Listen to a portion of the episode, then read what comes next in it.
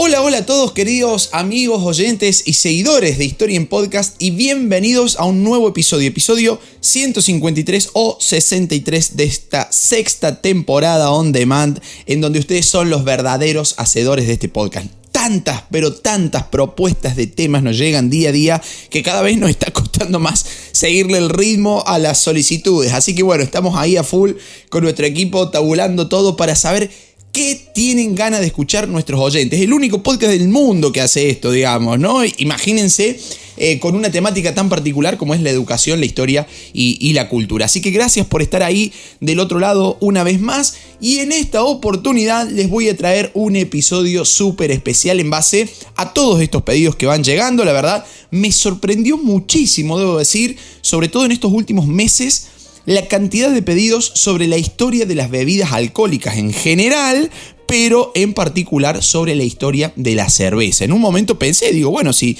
si tantas ganas eh, tienen nuestros oyentes de escuchar estos temas, podríamos armar una miniserie especial sobre esto, ¿no? Pero después digo, qué sé yo, puede que haya gente que no le interese tanto y la verdad está bueno ir variando los temas también. Así que vamos a focalizar en una bebida alcohólica particular en este episodio que es la cerveza, con todas las aclaraciones que yo estimo ya que no son necesarias hacer, pero digo, bueno, por las dudas, nadie está fogoneando desde Historia en Podcast el consumo de bebidas alcohólicas. Puede haber menores del otro lado, así que em, prohibida eh, y prohibido el consumo y la, y la bebida, ¿no? Eh, en, menores de, en menores de edad, hay que mm, consumir con moderación y toda la cuestión que ya sabemos. Eso me parece innecesario aclararlo, pero digo, por las dudas, siempre del otro lado hay algún que otro distraído que dice, che, fíjate que hablaste sobre esto y te escuchan Bueno, simplemente historia de la cerveza. No estamos diciendo vayan y tomen cerveza, consumen toda la cerveza. No, historia de la cerveza. ¿Por qué?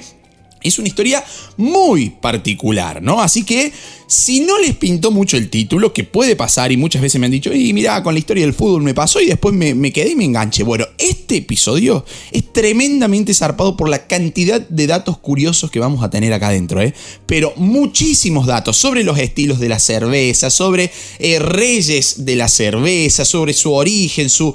No, bueno, quédense porque la verdad es un episodio muy, muy, muy ameno de escuchar y aparte lo vamos a ir relacionando con diferentes edades históricas que está súper bueno. Si hay docentes del otro lado, ni qué hablar para poder enlazarlo con alguna que otra temática en, sus espacios curriculares. Así que bueno, vamos nomás con, la historia de, eh, bueno, de una de las eh, más antiguas y también de las más famosas de las bebidas alcohólicas, ¿no? Ahí palmo a palmo con el vino, debería decir. Algunos historiadores, de hecho, aseguran que fue la primera bebida fermentada de la historia de la humanidad, la cerveza, ¿no? Bueno, yo no tengo el respaldo empírico, digamos, no tengo los datos para asegurarlo así, pero que existe esa teoría, es cierto que existe.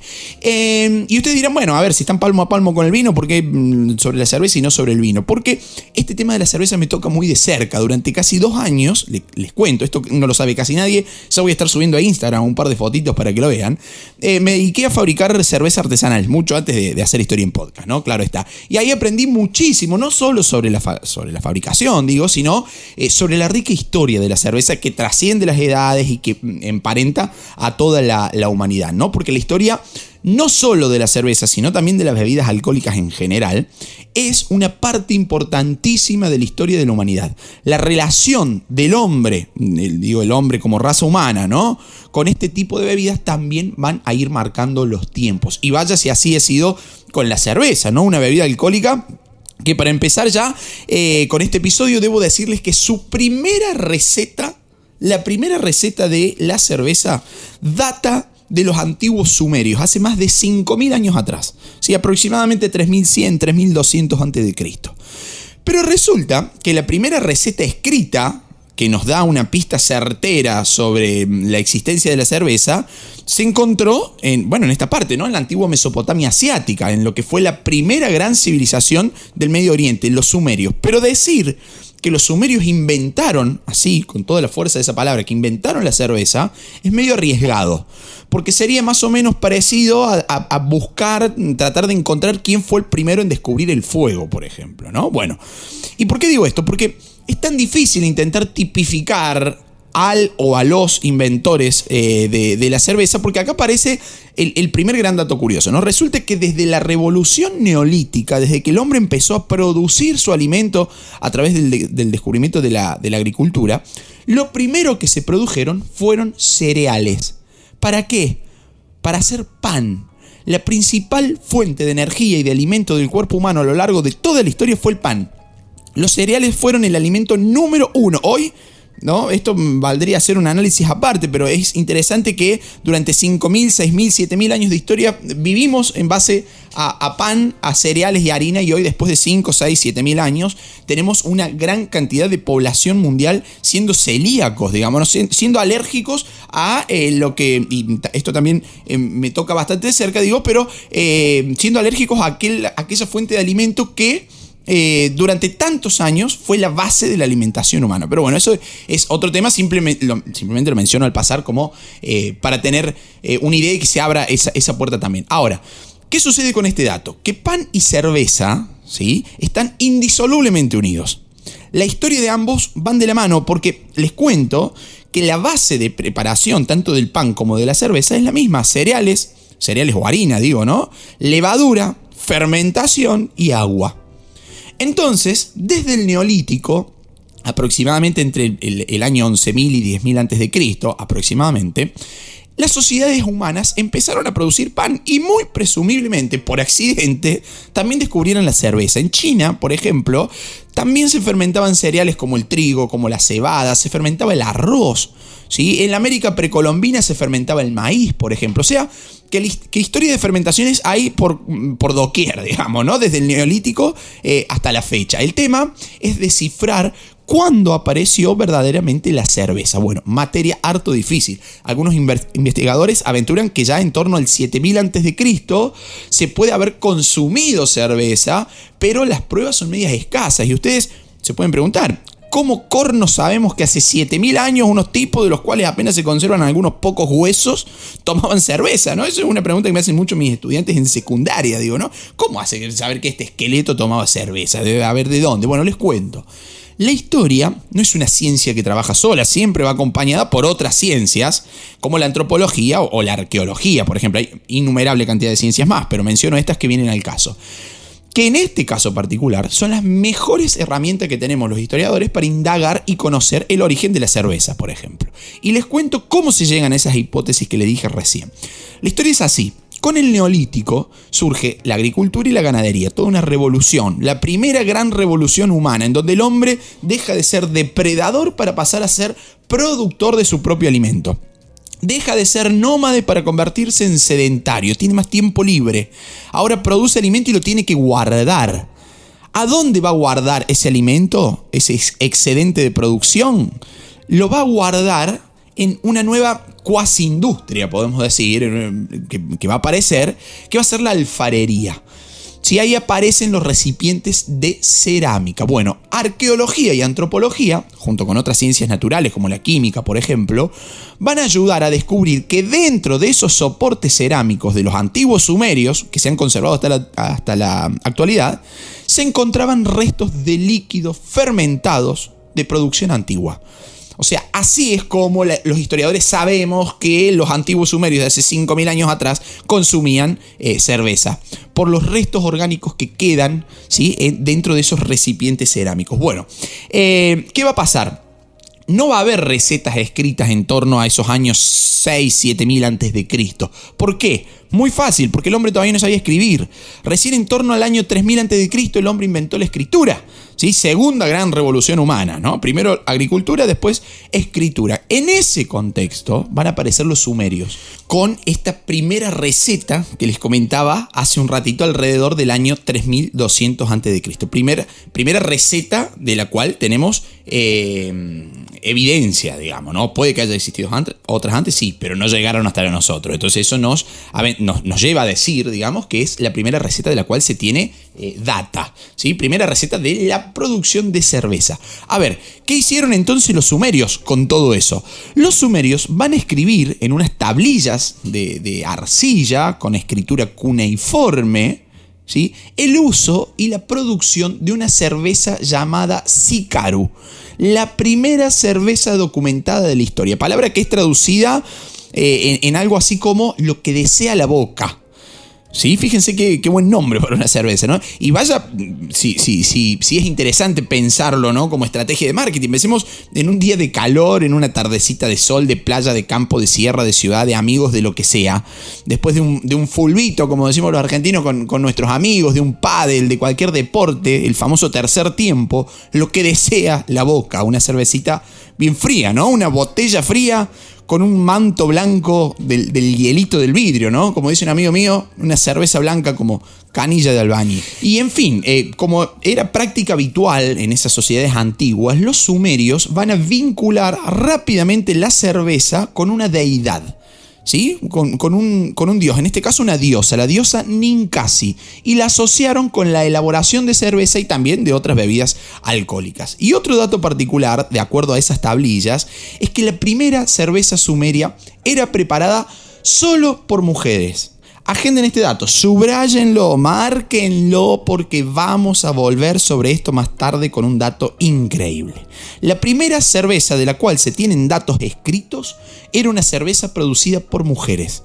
Por ahora lo dejo ahí, porque ya va a venir un dato increíble sobre esta relación cerveza-mujeres, digamos. Bien, y aparentemente ese consumo de cerveza en todo Medio Oriente se masificó. Tanto es así que fue expandiéndose por toda la región de lo que se conoce como la media luna de las tierras fértiles, que incluye a la antigua Mesopotamia y al antiguo Egipto. ¿A dónde llegó entonces la cerveza? al, gran antiguo Egipto, vamos a decir, ¿sí? Ahí los egipcios fueron los grandes perfeccionistas de la cerveza. Los tipos se encargaron de mejorar la receta, de agregarles algunas cositas nuevas y de volverla tremendamente popular. A tal punto llegó la popularidad de la cerveza que junto con el pan fueron los dos elementos y, los dos alimentos, debería decir, eh, básicos que acompañaban la mesa de cualquier egipcio. egipcio. Fíjense qué importante este dato, pan y cerveza, por el, elevado mm, valor calórico que aportaba tanto el pan como la cerveza, ¿no? Hasta para el tratamiento de enfermedades se usó la cerveza en el antiguo Egipto y, creyentes como eran los egipcios, eh, creyentes de la vida después de la muerte, ¿no? De ese ritual de pasaje del alma, no fuera a ser, no, fuera ser cosa que eh, en el más allá se quedaran sin birra, ¿no? Que, entonces había que asegurarse de llevarse una buena provisión de cerveza al otro mundo. Muchas tumbas fueron encontradas hace poco tiempo con recipientes con restos de cerveza mm, para, bueno, justamente asegurar su provisión después de la muerte. Los egipcios la llamaron situm y a la cerveza, ¿no? La llamaron Situm y le agregaron algunos aspectos importantes, como por ejemplo su coloración en base al tostado, ¿sí? En base al tostado de los cereales con la cual la construían, la, fabricaban, perdón, y por consiguiente también su sabor. Y en cuanto al sabor, por ejemplo, se le adicionaron elementos eh, con la fermentación de dátiles, ya no solamente estamos hablando, hablando de cebado de trigo, sino de, dátiles, de granadas e incluso de algunas hierbas. Y acá ya va a empezar a surgir algo interesante que son las hierbas que se le empiezan a meter a las, a las cervezas. Em, así, a ver, esto no es que, está escrito, digo, eh, que está aventurado por historiadores, no, esto ha quedado documentado por los egipcios en papiros con jeroglíficos que muestran todo el proceso de producción de la cerveza y también esta, esta vinculación con otra deidad, al igual que lo habían hecho los sumerios, que en el caso de Egipto fue con el dios Osiris. Sí, aparentemente este dios le encantaba la cerveza y en los festivales que se hacían en honor a Osiris no podían faltar cientos y miles de litros de cerveza y todos los egipcios ahí chupeteaban de lo más felices del mundo. Ahora, hay algunos historiadores que postulan, de acuerdo a las evidencias halladas, que los egipcios con su vasta red comercial basada en el trueque, ya sea por todo el Nilo e incluso por el mar Mediterráneo, llegaron a usar la cerveza como moneda de cambio. Así como los mayas acá en, la América precolombina usaban el cacao como moneda, como moneda de cambio, ¿sí? los egipcios podrían haber llegado a usar cerveza. Y gracias a esa movida comercial de los egipcios por el Mediterráneo, la cerveza egipcia se conoció en toda esa zona. Por ejemplo, llegando también a Grecia. Los griegos van a ser los encargados de entender Fíjense qué importante esto, de entender a la cerveza como una bebida de baja calidad. De hecho, le llamaron algo así como vino de cebada. ¿Sí? Vino de cebada, o sea, un vino de segunda categoría. la, la, medida de la bebida alcohólica para los griegos era el vino. El vino era la referencia para los griegos. Y va a ser un mercado difícil entonces el mercado griego para la cerveza. Y todo el contexto griego antiguo, digo, va a ser difícil para la cerveza. Ahí todo lo controlaba el vino y su dios protector, que era Dionisio Baco. Entonces, la cerveza pasó a ser una bebida de las clases más empobrecidas, de sectores subalternos o no privilegiados, que es el, término que corresponde, ¿no? Quedando el vino como una bebida distintiva de las, de las clases más altas, de los grupos privilegiados. Esa cerveza griega va a heredar casi todos los pasos de producción que se utilizaban en el antiguo Egipto, que a su vez habían tomado la receta de los sumerios y la habían modificado eh, un poco, ¿no? Y cuando los griegos colonizaron parte del Asia Menor, la cerveza también recaló en esa parte del mundo. Hay, tumbas eh, frigias, por ejemplo, que fueron halladas con ánforas de, con restos de cerveza, en este procedimiento de investigación que les comentaba hace un ratito con, ciencias auxiliares de, la historia. Algo similar a lo que sucedía en Egipto, eh, digo con, con los dioses y con este paso de la vida a la muerte, como les comentaba recién. ¿Qué va a pasar? El gran salto en la historia de la cerveza se iba a dar con la siguiente gran civilización, eh, digamos, la, gran civilización posterior a los griegos que van a ser los romanos. Y digo esto por varias razones. Sabido es ya que los romanos fueron grandes copiones, podemos decir, ¿no? De la cultura griega. Lo digo en el buen sentido de la palabra, no, no acusándolos, por, eso está más que claro. Pero, eh, a ver, los romanos tomaron modelos griegos y los adaptaron a su mundo. Por eso digo que los, son grandes copiones, copiaron muchas cosas, eh, emularon muchas cosas de los griegos. Los dioses, por ejemplo, van a ser una, una clara referencia a esto que estoy diciendo, ¿no? Bueno, con las bebidas pasó lo mismo. Los romanos absorbieron gran parte de la cultura griega y por consiguiente también su devoción por el vino. El vino fue la bebida alcohólica número uno dentro del Imperio Romano. Y van a considerar a la cerveza como una especie de, brebaje, ¿sí? De poco valor, propio de aquellos sectores más bajos de la sociedad romana e incluso propio de los pueblos bárbaros con los que los romanos estaban en conflicto casi permanente. Pero ¿qué pasó? Porque si los romanos no querían mucho la cerveza, ¿cómo fue que recién dije que esta bebida dio su gran salto con el imperio romano? Si los tipos no, no querían. Bueno, lo que sucede es que el imperio romano ocupó gran parte de Europa occidental y no todas las personas que vivían entre sus fronteras, esto está más que claro, iban a ser personas de alta alcurnia, por así decirlo, ¿no? Muchos, de hecho la gran mayoría de los, de los romanos que vivían dentro del imperio romano, digo, eran sectores plebeyos es decir, eran sectores bajos de la pirámide social romana.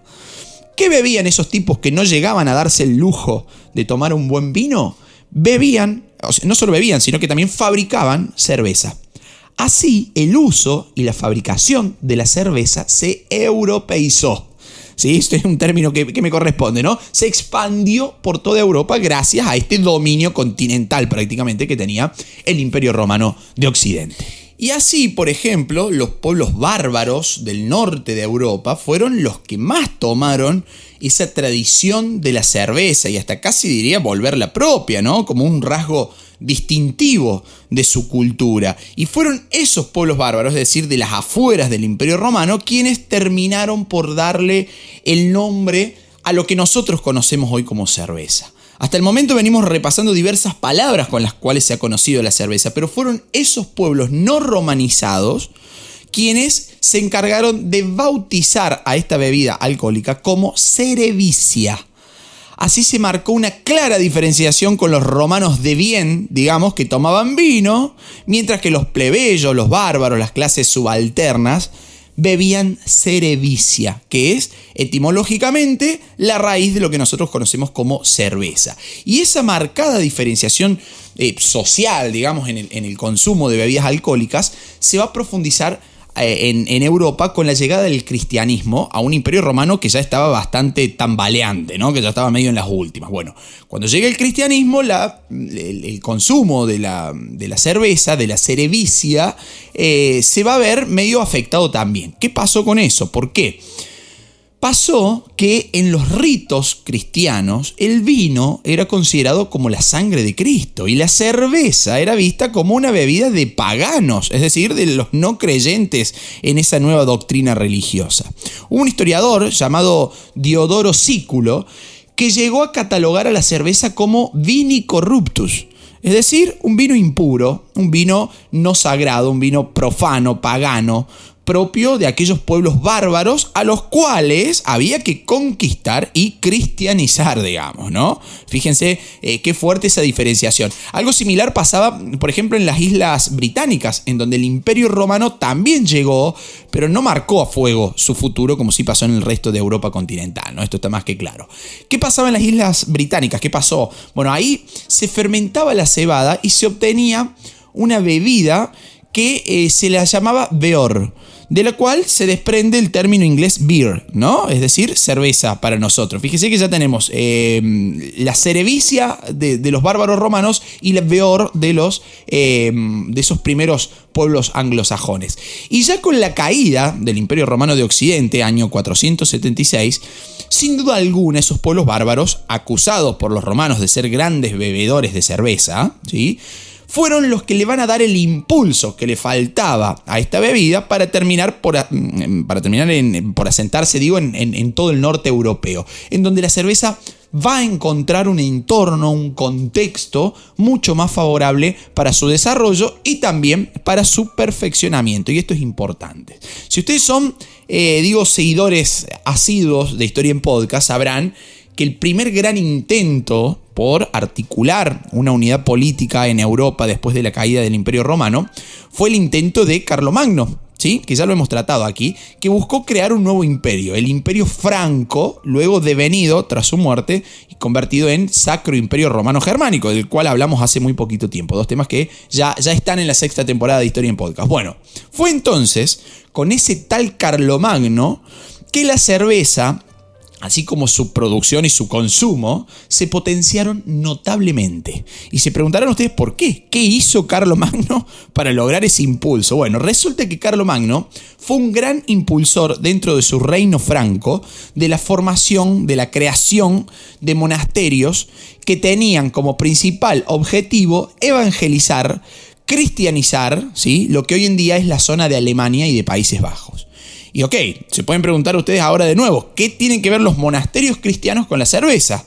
Si los cristianos del Imperio Romano odiaban el consumo de cerveza y preferían el vino, ¿por qué ahora los vinculamos? Bueno, esos monasterios medievales, además de ser centros de evangelización y de cristianización, se convirtieron poco a poco en lugares en donde se desarrollaba el escaso conocimiento científico que se impulsó durante la Edad Media. Los monjes, por ejemplo, además de ser grandes eruditos en muchas materias, comenzaron a cocinar cerveza, a producir cerveza de manera artesanal, claro está. Y empezaron a meter manos en, las recetas que llegaban a ellos. Y así van a ir desarrollando recetas propias, nuevas combinaciones de sabores, de aromas, de tonalidades, etcétera, etcétera, etcétera. Y poco a poco la cerveza se empezó a convertir en una buena alternativa al agua. La cerveza en la Edad Media se convirtió en una buena alternativa al agua. ¿Por qué digo esto? Porque la gente prefería beber cerveza y no agua. Ahora, ¿qué hay detrás de eso? Porque el agua en esos reinos medievales generalmente era un agua sumamente contaminada, ya sea por animales muertos, por heces humanas o, heces animales también, eh, y conseguir agua pura para el consumo no era una tarea fácil. Y ustedes dirán, todo bien, pero la cerveza se hacía con esa misma agua. Sí, es cierto, pero llevaba un proceso de hervor del agua, de macerado de la malta y posteriormente de cocción del mosto. O sea, un triple proceso a altísimas temperaturas que, para decirlo de alguna forma, volvía un poquito más seguro ese líquido que se estaba bebiendo. Y además, como consecuencia de la gran producción rural que existió durante el feudalismo medieval, van a ir apareciendo nuevos elementos constitutivos de esa cerveza medieval. Hoy en día, por ejemplo, el ingrediente encargado de darle el amargor típico a la cerveza, ese aroma tan especial también, es el lúpulo. Pero el uso del lúpulo fue reciente en la historia de esta bebida. Antes existía una cerveza sin lúpulo.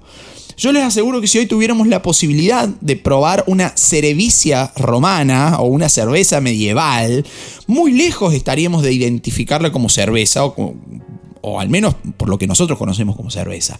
Básicamente porque nuestro sentido, sobre todo eh, nuestro paladar, está acostumbrado a sentir otra cosa, que es la cerveza moderna, actual, muy lupulada, ¿sí? con mucho lúpulo. En fin, antes de ese lúpulo, y gracias a la gran producción agropecuaria medieval, ¿sí? en la producción agrícola en los feudos, se va a conseguir agregar a la cerveza un conjunto de hierbas aromáticas que le daban justamente un aroma particular.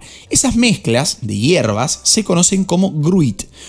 Incluso, si ustedes buscan algunos libros, también se la puede eh, conocer como Grut. Gruit o Grut. Bueno, hoy en día algunas cervecerías han intentado reflotar ese estilo de cerveza sin, sin lúpulos, la verdad, que son bastante buenas, eh, pero bueno, a mi criterio, a mi gusto, nada se compara con una buena cerveza tradicional, amarga y bien lupulada, ¿no? Bueno, pero como dice el refrán, sobre gustos, ¿no? No hay nada escrito. Generalmente, esos gruit, eh, esos mejunjes herborísticos, eran secretos no se conocían todas las recetas. Cada cervecero le agregaba su toque, ¿no? Y se probaban alternativas, se experimentaba, se iba probando, qué sé yo. Y acá viene un dato increíble. Prepárense porque esto tiene que ser furor en redes sociales, en todos lados. Dato tremendamente zarpado. Yo les dije hace un ratito em, que prestaran atención a un punto particular de la historia de la cerveza que em, vinculaba a las mujeres con la producción de cerveza. Y les dije un par de episodios atrás, cuando hablamos de los miedos en la Edad Media, que había un miedo particular, que era el miedo a la bruja, ¿no? ¿Se acuerdan? Bueno, si no lo escucharon ese episodio, se los recomiendo. Aquí llegó el momento de vincular mujeres con cerveza y con brujas. Hagamos este ejercicio. Piensen en una bruja. Cierren los ojos un segundo, imagínenla.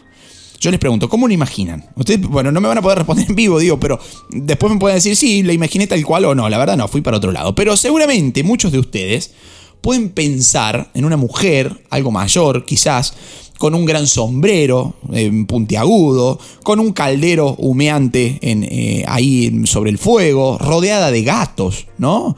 Bueno, resulta que esa imagen estereotípica de las brujas que casi todos tenemos en nuestra cabeza es en realidad la imagen propia de las mujeres medievales que se dedicaban a la fabricación y a la venta de cerveza. ¡Pum! Datazo. Resulta que, les cuento la historia completa para que digan, ah, este está inventando, ¿no? Googleenlo si quieren que esto está documentado. Resulta que parece ser que estas mujeres competían contra los monasterios, competían contra los monjes, contra los hombres que producían y vendían cerveza, y se habían vuelto una competencia. Entonces empezó a tejer la idea de que eran mujeres asociadas a lo diabólico. Por eso la presencia de los gatos en torno suyo, ¿no? Los gatos eran animales muy vinculados con, lo satánico. Eran mujeres, estas mujeres preparaban unos. Se, empezó a correr la bolilla, digo que estas mujeres preparaban unos brebajes secretos para embrujar y para endiablar a quienes eh, fueran a beberlos, ¿no? Y que en sus sombreros se escondían los más misteriosos secretos que podían tener. Bueno, la realidad parece estar bastante lejos de esa imagen.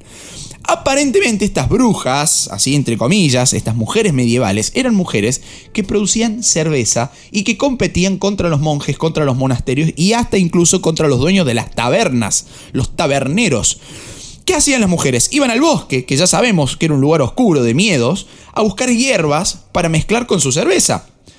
Porque hemos dicho que eso era justamente el gruit, hierbas para aromatizar la cerveza. ¿Dónde encontrarla si no en el bosque?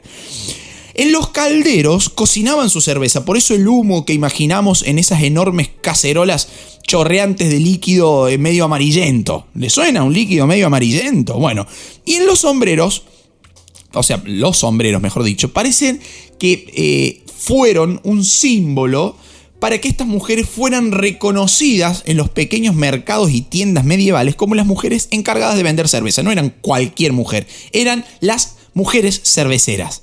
Y se preguntarán ustedes, ok, está buena la teoría, pero ¿y los gatos? ¿Por qué estas brujas tenían gatos? Bueno, ok, yo les pregunto a ustedes ahora, ¿cuál es el elemento principal de la cerveza además del agua? ¿Sí? La cebada malteada. Ok, o, el trigo en su defecto. ¿sí? Son granos, son cereales que la mayoría de las veces atraían cualquier cantidad de roedores, de ratas. Pensemos en la Europa medieval las enfermedades producidas por ratas y ratones, una locura, había cualquier cantidad de ratas y ratones. Bueno, los granos eran un atractivo para las ratas. Al no existir los raticidas todavía, la única barrera para impedir que las ratas se comieran los granos de cebado trigo con los cuales iba a hacer la cerveza eran los gatos, los cazarratones. ¿Se entiende? Es una locura pensar que, que, lo que toda la vida vimos como brujas pueden llegar a haber sido en realidad mujeres maestras cerveceras medievales. ¿No? Interesante, por eso las persiguieron, por eso se tuvieron que recluir en los bosques, en las afueras de las ciudades. Así, una vez las brujas perseguidas, acusadas, condenadas, los taberneros, los monjes, los grandes monasterios van a acusar a esas mujeres de brujería y en una sociedad sumamente supersticiosa y manejada, controlada por el pensamiento católico, el rumor de que ellas preparaban pócimas para envenenar personas, niños y no sé cuántas cosas más, corrió como fuego por la pólvora. Rápidamente se expandió esa visión y se llegaron a desarrollar cacerías de brujas directamente, ¿no? ¿Quiénes se van a beneficiar con todo esto? Los que se van a adueñar de su clientela cervecera. ¿Sí? Cosas de locos. Realmente increíble pensar esta teoría. Yo cuando la leí por primera vez me voló la cabeza, por eso lo advertí en su momento cuando hablamos de miedos en la Edad Media y ahora digo, bueno, acá sí o sí la tenemos que traer eh, sobre la mesa. Si les ha gustado este dato, háganmelo saber aquí en los comentarios de este episodio, eh, si me escuchan desde Spotify o en redes, compartan el episodio, así llega más gente y de a poco vamos contagiando esta pasión por la historia, ¿no? Que es un contagio bueno, positivo, que ha llegado para quedarse y de lo cual estoy más que agradecido a todos ustedes que están ahí del otro lado bancando el podcast. Ahora, volviendo a la historia de la cerveza en sí, eh, dejamos la línea cronológica aproximadamente en Carlo Magno y sus tiempos, ¿no? Pero si nos adelantamos un poquito en la historia, si llegamos al Sacro Imperio Romano Germánico, encontramos ahí a Otón II. Esto también lo nombramos en el episodio de, Sacro Imperio, ¿no? El emperador de este Sacro Imperio Romano Germánico, Otón II, que va a tener su página personal en la historia de la cerveza porque se convirtió en el encargado de otorgar la primera licencia de la que se tiene conocimiento para la fabricación de cerveza. ¿Saben a dónde fue parar esa licencia? A la ciudad de Lieja, en Bélgica, lo que hoy en día es, diría, casi la sede mundial de la, de la cerveza prácticamente. Ahora, un pequeño salto cronológico hacia adelante nos va a llevar poco a poco ya al perfeccionamiento en torno a la producción de cerveza, de birra, como dicen los italianos, y de los cuales nosotros le robamos la palabra y le agregamos el diminutivo birrita, ¿no? Uno de esos primeros saltos de calidad lo van a dar los monasterios de la Orden de la Trapa. ¿Sí? Monasterio que también van a ser conocidos como los cistercienses. Esos tipos, estos monjes, empezaron a seguir estrictas normas de fabricación de la cerveza que fue adquiriendo poco a poco una mayor calidad. De hecho, las cervezas trapenses o trapistas, se las pueden encontrar de las dos maneras, empezaron a adquirir fama por toda Europa por su gran calidad hubo una abadesa de un monasterio trapense llamada Hildergarda de Bingen, em, que es conocida como la primera persona encargada de agregarle lúpulo a la cerveza antes de su fermentación. Esto fue en torno al, siglo XI, año 1079, dicen las fuentes. Importantísimo lo del lúpulo porque, a diferencia del gruit, eh, el lúpulo es una especie de antioxidante natural que además de darle sabor amargo y aroma a la cerveza, es el ingrediente encargado de lograr una conservación más duradera de la bebida, lo cual le permite ser transportada más lejos y ser mantenida más tiempo. Y sobre esto voy a volver un poquito más adelante. Recuerden, lúpulo, conservante natural que permite transportar más lejos la cerveza para que no se eche a perder. Datazo esto es lo que se va a venir, así que estar atentos, ya vamos a volver sobre este punto. Ahora, hay una figura folclórica en este contexto, casi mítica, diría, asociada a esa cerveza tardo medieval, ¿sí? que es la figura de Gambrinus. Se preguntarán ustedes, ¿quién corno fue Gambrinus? Bueno, aparentemente, este Gambrinus fue conocido como el rey de la cerveza. Obviamente un personaje, un personaje perdón, ficticio, pero con algunas relaciones con el mundo real de esa tardía Edad Media. A Gambrinus se lo describe algunas veces como un rey, otras veces como un duque, como un conde de Flandes, de una región eh, muy importante eh, de Europa. Eh, se lo confunde también o se lo vincula con un santo patrono, pero bueno, aparentemente nada de eso es cierto. Aparentemente, según la leyenda, Gambrinus era un aprendiz de vidriero ¿sí? que vivía en Bélgica y que estaba muy enamorado de una muchachita llamada Flandrin. Pero ¿qué pasa? Flandrin no le daba ni la hora, no le daba bolilla, no, no, no, no a ver, ¿cómo, ¿cómo se haría? Sí, no estaba enamorada de, de Gambrinus, esa era la historia. Gambrinus muy enamorada de Flandrin, pero Flandrin estaba en otra completamente. La cuestión es que Gambrinus se intenta suicidar y justo ahí, en ese momento, aparece el diablo. Fíjense lo, lo fuerte las vinculaciones, ¿no? Y el diablo que le pide que le venda su alma. A cambio, ¿sí? Si Flandrine no lo consentía en su amorío, el diablo se comprometía a darle el secreto a Gambrinus para fabricar la mejor cerveza de la que se haya tenido eh, evidencia. Y así fue. La mina no le dio cabida a Gambrinus, ¿sí? Flandrine no, no, no, dijo, no, no me gustás, estoy en otra, no sé qué. Y Gambrinus empezó a fabricar una cerveza realmente magnífica que lo hacía olvidar el dolor amoroso o el desamor de Flandrin. Y el tipo se convirtió en el rey de la cerveza. Bueno, obviamente es una historia ficticia, ¿sí? Eh, pero bueno, si hablamos de historia de la cerveza no podemos pasar por alto a Gambrinus. Pero lo interesante es que algunos historiadores vinculan a Gambrinus con dos posibles figuras reales. La primera es Jan Primus de Brabante, que por su nombre amontonado, digamos, si unimos Jan Primus, ¿sí? queda Jan Primus y parece en su, en su dicción a Gambrinus, ¿no? Puede llegar a aparecer un poco, digamos. Lo cual fomentó, el, el Jan Primus de Brabante este, fue el encargado de fomentar el cultivo de cebada en la zona de Flandes y en la zona de Países Bajos, con el objetivo de paliar el hambre. O sea, sí, em, el tipo eh, estaba viviendo una hambruna y dijo, vamos a sembrar cebada. Y de paso, con el excedente hacemos una birra realmente increíble. A tal punto que otorgó eh, este Jan Primus de Brabante, que realmente existió y que algunos lo vincula con Gambrinus, eh, va a otorgar licencias para la elaboración y para la comercialización de cervezas en Bruselas llegando a formar parte como miembro honorario del gremio de los cerveceros, esos famosos gremios medievales. Bueno, otro personaje real que es vinculado con la leyenda de Gambrinus es un tal Juan Sin Miedo, un duque de Borgoña, zona cervecera también, el cual fue el encargado de aprobar el cultivo masivo del lúpulo en toda su región, que al final terminó sustituyendo al Gruit.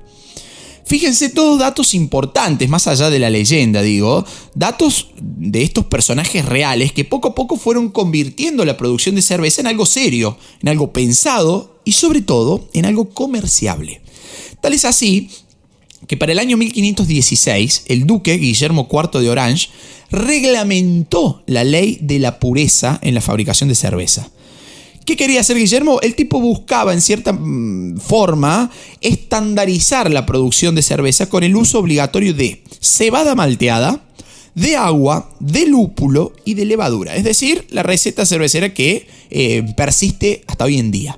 Esto sucedió en Baviera, ¿sí? por lo cual se conoce también esta ley como la ley de pureza bávara.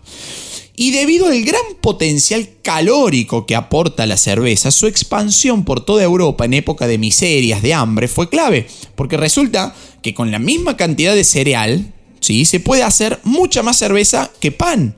Entonces hubo épocas, épocas de vacas flacas, como decimos nosotros aquí, en donde la cerveza triunfó como bebida y también como alimento para el cuerpo.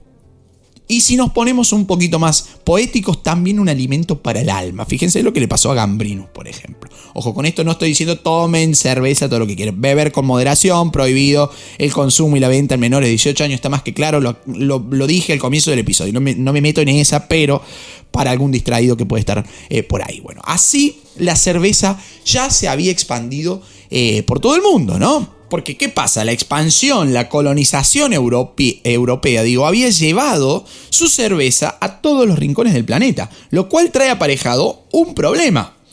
Cada vez más demanda, pero la oferta artesanal era siempre la misma.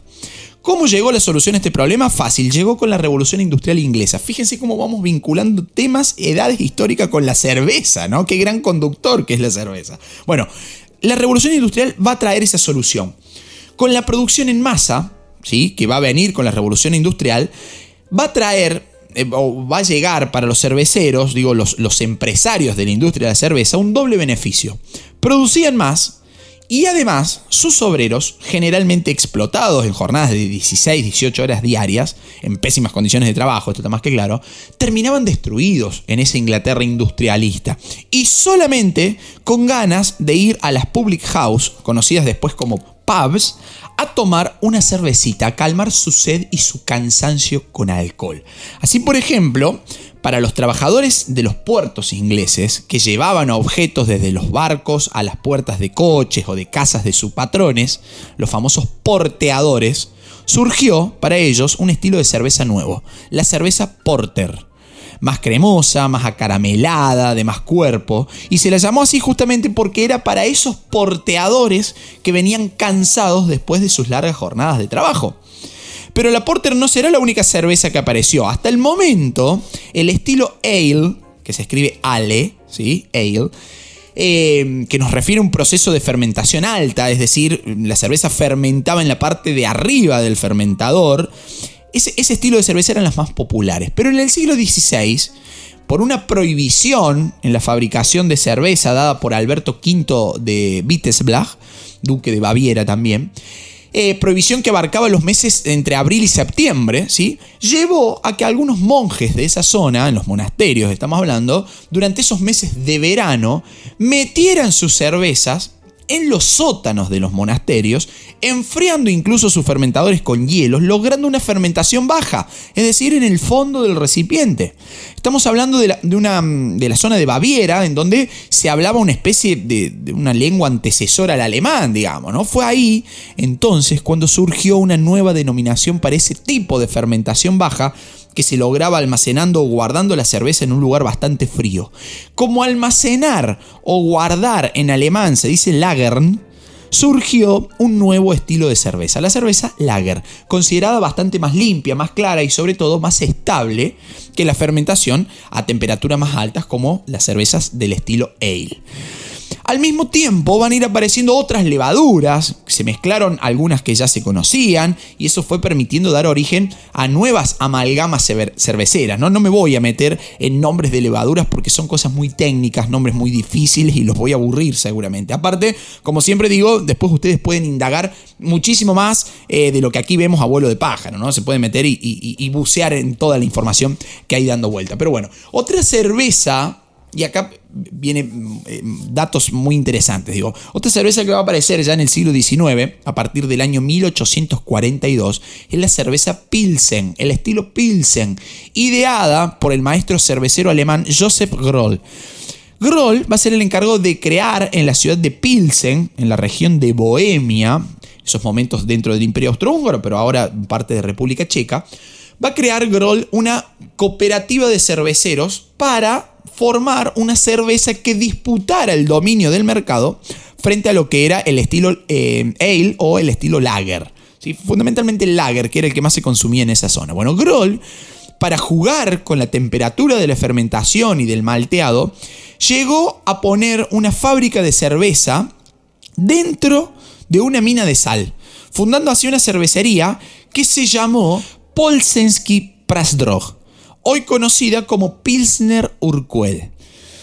¿Qué va a obtener ahí como resultado este Joseph Groll, este maestro cervecero? Obtuvo como resultado una cerveza dorada, casi traslúcida, mucho menos turbia que las que había hasta ese momento en el mercado y también bastante más amarga. Pero acá aparece algo importante en la historia de la cerveza. Zona de Baviera, ciudad de Múnich, año 1810.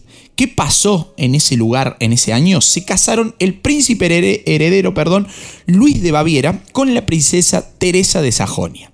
¿Qué hicieron los tipos? Hicieron un fiestón terrible que duró varios días, entre el 12 y el 17 de octubre de 1810. Octubre, Múnich. ¿Le suena la referencia? Estimo que sí, ahí nació el Oktoberfest que va a tener tanto éxito que se va a seguir festejando hasta la actualidad, ¿no? Incluso aquí en mi provincia de Córdoba, en la ciudad de Villa General Belgrano, tenemos también el Oktoberfest. Villa General Belgrano y toda esta parte de las serranías cordobesas, lugar en donde se asentaron muchos, mucha comunidad alemana, digamos, ¿no? Entonces, bueno, eh, el Oktoberfest más grande de Argentina lo tenemos aquí en Villa General Belgrano, ¿no? Un planazo para ir a disfrutar de las mejores cervezas. Bueno, ¿qué pasa? Tras el éxito de esa primera celebración en 1810, el festival se popularizó y como vemos trascendió fronteras y, edades y tiempos, ¿no? Y años, si se quiere. Y si hablamos de la historia de la cerveza, ya para ir buscando el final de este episodio, no podemos pasar por alto uno de los estilos más famosos del mundo, amado y odiado, debo decir, en igual medida, pero que en mi caso particular es mi preferido. Vamos a ver si macheamos con alguien del otro lado, a ver si coinciden conmigo. Estoy hablando de la cerveza IPA, cuya principal característica es el intenso amargor que posee. Por eso algunos las, amamos a las cervezas IPA y otros la, notan directamente eh, intomable. ¿no? Bueno, la cerveza IPA, siglas, IPA es una sigla en realidad que significa Indian Pale Ale tiene una raíz histórica muy, muy grande. Esto lo he trabajado muchas veces con mis estudiantes en secundaria eh, y, la verdad, bueno, parece así como, como un datazo. Así que tomen nota, porque después de los datazos sobre las brujas y la cerveza, este es el otro gran dato del episodio. Yo les dije hace un rato que se acordaran de la importancia del lúpulo que permitía conservar la cerveza por más tiempo, permitía transportarla más lejos sin que se echara a perder. Bueno, la cerveza IPA nace ahí, en el contexto de un proceso histórico conocido como imperialismo, en donde los, grandes imperios europeos van a salir a buscar mercados de consumo nuevos por todo el mundo. Estamos hablando segunda mitad del siglo XIX, desde 1860, 70, 50, dirán algunos, en adelante. Así, grandes continentes como Asia, África, van a ser conquistados, colonizados por esos imperios europeos. Bueno, en el caso inglés, que son los protagonistas del imperialismo primero y de esta historia de la IPA después, los tipos llegaron a cada rincón del planeta, pero hicieron un fuerte hincapié en la India. Hacia ahí debían transportar cerveza, desde las Islas Británicas hasta la India, que debido a lo largo y lo extenso del viaje, que se podía extender incluso por más de seis meses, generalmente siempre la birra llegaba a la India en mal estado. Entonces, ¿qué hicieron los tipos? La llenaron de lúpulo para que aguantara mejor ese extenso viaje. Resultado, una cerveza fuertemente amarga y con una gran eh, graduación alcohólica y como su destino era la India, la denominaron Indian Pale Ale. ¿Sí? Fíjense, ahí nace la IPA. Vinculamos un estilo de cerveza con una época que es el imperialismo, con esta característica propia de las IPA, que es su gran eh, graduación alcohólica primero y de IBUs. Los IBUs son las medidas, las unidades de medida que eh, valoran el amargor de una cerveza. Si ustedes ven una latita de cerveza y leen que dice IBU, eso es el índice de amargor. Mientras más alto sea el índice, quiere decir que más lúpulo tiene esa cerveza, que más amarga es. Bueno, nace en este contexto para que la cerveza llegara en buen estado después de un viaje por alta mar durante seis meses desde las Islas Británicas hasta la India. Y esto va a llevar, por ejemplo, a que los asiáticos quedaran encantados con esa cerveza y se considera este estilo como el germen de las primeras cervecerías en Asia. Fíjense el punto de partida. Ya en los 70 y en los 80 del siglo pasado, es decir, entre 1970 y 1980, los estadounidenses van a reconvertir esas IPA británicas con nuevos lúpulos, con lúpulos propios de, Norteamérica, bastante más agresivos, más cítricos también, y van a nacer ahí las cervezas APA, es decir, las American Pale Ale. Pero bueno, como vemos, desde el siglo XVIII y XIX, la profesionalización técnica y científica también va a ayudar muchísimo a la producción de cerveza. Se estudió la fermentación de levaduras, se controló el frío en las cámaras especiales, va a aparecer Luis Pasteur al medio con su proceso de pasteurización, que además va a estudiar también Pasteur la levadura lager y va a descubrir particularmente el hongo que participa en la fermentación de la cerveza. Muy, muy importante lo que hizo Pasteur en la, en la mm, en el proceso de fermentación y en la, industria de la cerveza. Así, analizar la evolución del azúcar en el alcohol durante la fermentación fue mucho más preciso. Ya a, partir de entonces los maestros cerveceros pudieron crear cervezas de diferentes tipos y por sobre todo de mayor calidad. Ya con la microbiología ni hablar, ¿no? La ciencia se va a meter de lleno en la producción de cerveza.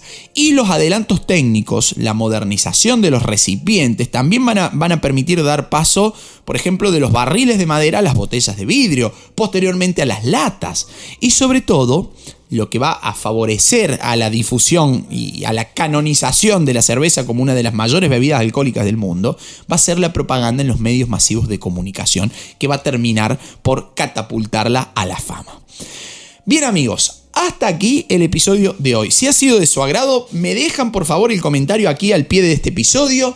Eh, pueden realizar aportes donativos económicos al, canal a, través de cafecito.app si me escuchan desde Argentina, a través de PayPal si me escuchan desde cualquier otro lugar del mundo. Ayudan un montón difundiendo este contenido porque la historia llega de manera gratuita y fácil a montones de rincones. Somos el podcast educativo e histórico número uno de Latinoamérica. Y eso saben... Eh, eh, ¿Gracias a qué? Gracias al apoyo de ustedes que después de casi cuatro años siguen ahí del otro lado bancando Historia en Podcast. Queridos amigos, los espero en nuestro Instagram, en nuestra página web. Ahí están los, los links eh, para hacer los aportes al canal, para ir a nuestras redes sociales, para comprar nuestros libros, para inscribirse en nuestra academia de historia, la única academia online de historia en Argentina y eh, anotarse en nuestros cursos. Así que los espero por cualquiera de nuestras plataformas y siempre es un placer leerlos y estar en contacto. Queridos amigos, hasta un próximo episodio cuando la historia nos vuelva a encontrar. Chao, muchas gracias.